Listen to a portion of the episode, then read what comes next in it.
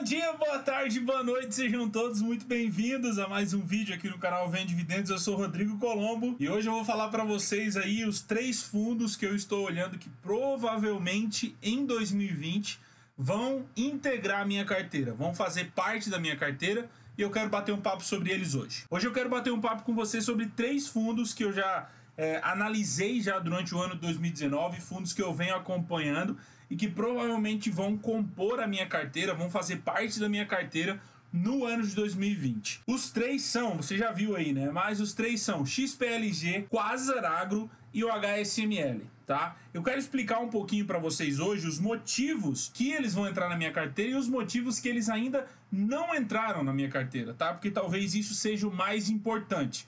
Beleza? Então, quem me acompanha aqui, quem me acompanha na, aqui no YouTube, quem me acompanha no Instagram, sabe que o XPLG tem uma peculiaridade que ele tem alguns imóveis em desenvolvimento. Eu já vou mostrar para vocês, tá? Então, esse é o motivo que eu estou esperando um pouquinho, né? Principalmente passar um pouco aí a, a, até a metade do ano 2020, talvez até junho, julho, para ver como tudo vai se comportar, porque enquanto eu tenho outras opções de fundos logísticos para entrar, eu não vejo necessidade, tanta necessidade assim, de entrar no XPLG, né? Então, é, esse é o principal motivo do XPLG. Eu já vou mostrar para vocês mais detalhes, mas eu só estou explicando.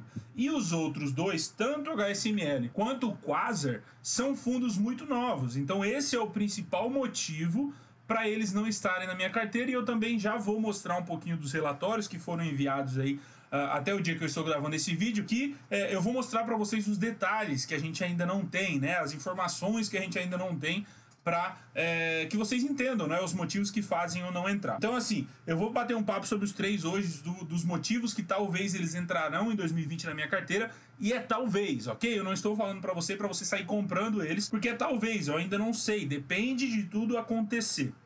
E eu já quero que você comenta aí embaixo se você tem algum dos três, se você gosta, se você não gosta, tá? E eu prefiro, é, eu quero deixar isso bem claro, eu prefiro sempre dar tempo ao tempo. Muitas pessoas vêm me dizer, ah, Rodrigo, você tá perdendo a oportunidade do XPLG. Não, eu não tô perdendo a oportunidade.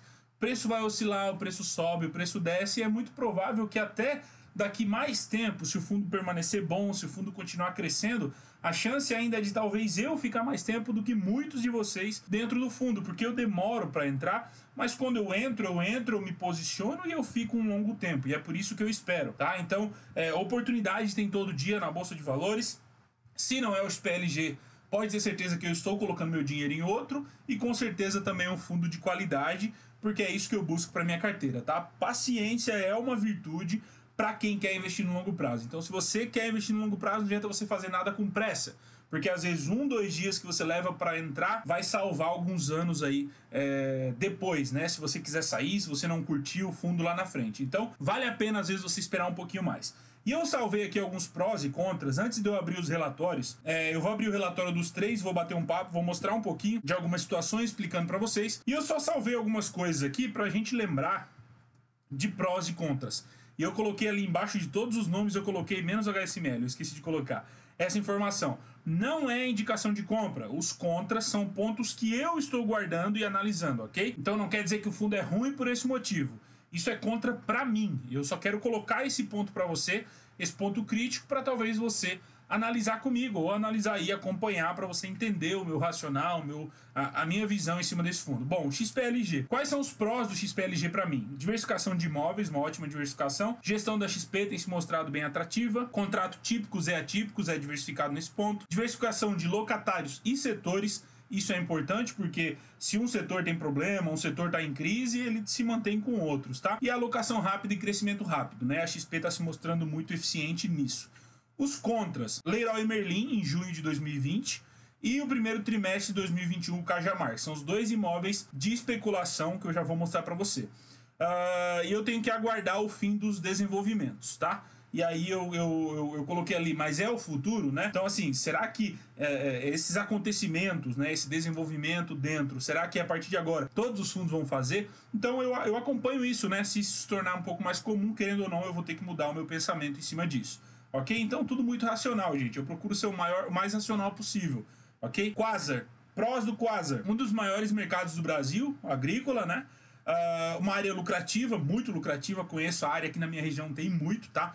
silos, é, a, a, agrícola em si é muito lucrativa e uma área com necessidades. Então, silo é uma coisa que o Brasil inteiro precisa, tá? Então, é um negócio que se o fundo imobiliário for bem feito, bem gerido, com certeza vai ser muito legal. Os contras, gestão nova em fundo imobiliário, né, a Quasar, setor novo em fundo imobiliário, mais informações com o tempo, ou seja, os silos nem foram comprados ainda, né, então a gente não sabe como vai ser essa, essa negociação, como que vão funcionar, é, como que esse tipo de fundo vai rodar na bolsa, como que ele vai se comportar, se ele vai entregar os resultados certinhos, se ele vai seguir todas as regras, se ele vai conseguir seguir todas as regras, né? Lembrando que é gestão nova, setor novo, fundo novo, tudo muito novo, então a gente tem que esperar, pelo menos eu tenho que esperar, pelo menos seis meses de relatórios pós-compra, ok? Pós-compra dos ativos, acompanhar seis meses para ir vendo o que vai rolando, lendo os relatórios, acompanhando, para então eu ter certeza daquilo que eles vieram a fazer. E o HSML, gestão experiente no segmento,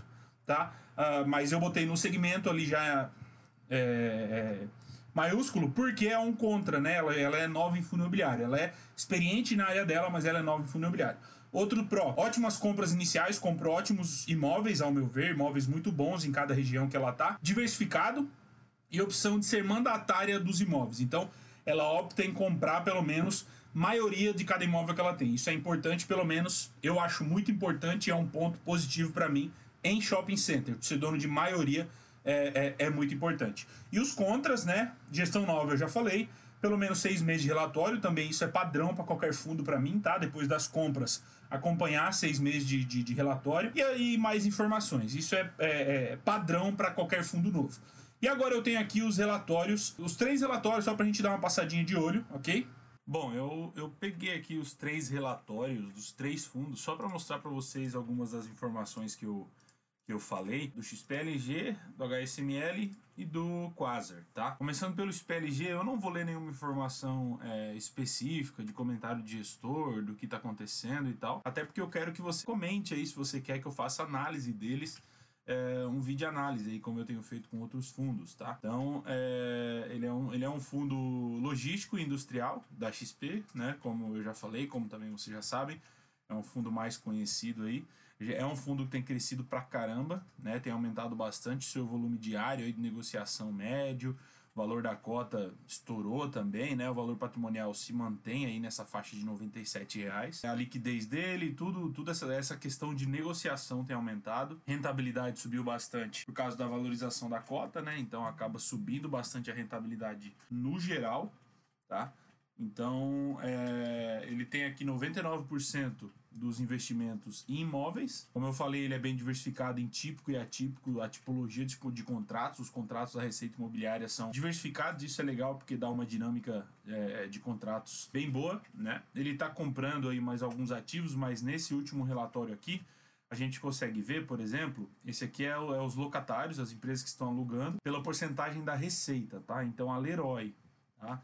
E o especulativo de Cajamar aqui embaixo, ó, dá 20% os dois, né? 14 e 6. Então esses 20% são os imóveis que estão ainda em desenvolvimento, né? E é o que eu estou esperando para ver como vai finalizar, para ver certinho como vai chegar nesse esse final de projeto, de processo, até porque tem esse especulativo de Cajamar aqui que já não tem um, um contrato pré-fixado antes assim, né? Correção de contratos IPCA e GPM também bem diversificado, como eu falei para vocês. E aqui, aqui ele fala dos estados, né? Diversificação de estados estados também, né? Santa Catarina, Rio Grande do Sul, São Paulo, Minas e Pernambuco. E aqui ele mostra o portfólio, ele fala imóvel por imóvel. E eu quero levar até aqui embaixo, que é onde eu quero mostrar para vocês os dois, para depois quem quiser dar uma pesquisada e ver sobre essas questões desses dois imóveis aí que estão em construção, são esses dois aqui do final, ó. E aí aqui eles explicam um pouquinho como está, em que passo está e tudo mais, né? Que é esses dois aqui, Centro de Distribuição Leroy Merlin, 110 mil metros quadrados em Cajamar, tá? Previsto entrega para junho de 2020. E depois tem esse aqui, que é 125 mil metros quadrados para o primeiro trimestre de 2021, né? Então, também em Cajamar, esse aqui tá um, um pouco antes, assim, né? O, o processo tá um pouco antes do que o, do, o da Leroy Merlin, tá? Então, é, é, esse é o motivo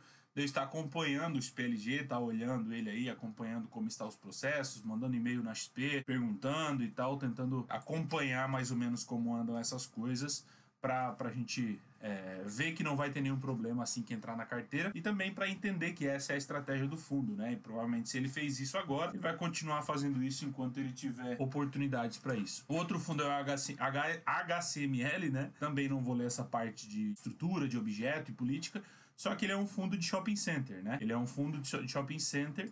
É, isso vocês já sabiam, ele é um fundo não tão novo, é um fundo que iniciou aí julho de 2019, ele abriu, fez todos os processos, até foi um pouquinho mais, né? Mas julho de 2019 foi quando deu início aí ao fundo em si. Aqui fala alguns comentários, mas eu quero trazer aqui para baixo nas informações é, que a gente tem para falar dele.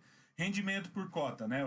Os rendimentos, os pagamentos. Para vocês verem que começou a pagar em agosto. Ó. Agosto começou a pagar e muitos desses é, pagamentos eles estavam ainda comprando alguns imóveis e tudo mais, né? Então, uh, para você ver que faz pouco tempo, tem poucas informações, poucos relatórios para acompanhar do fundo, que é o que eu que é o que eu comentei. Rentabilidade também, aqui essa parte eu não preciso ler, ele tem aumentado bastante sua liquidez, tem aumentado o giro, né?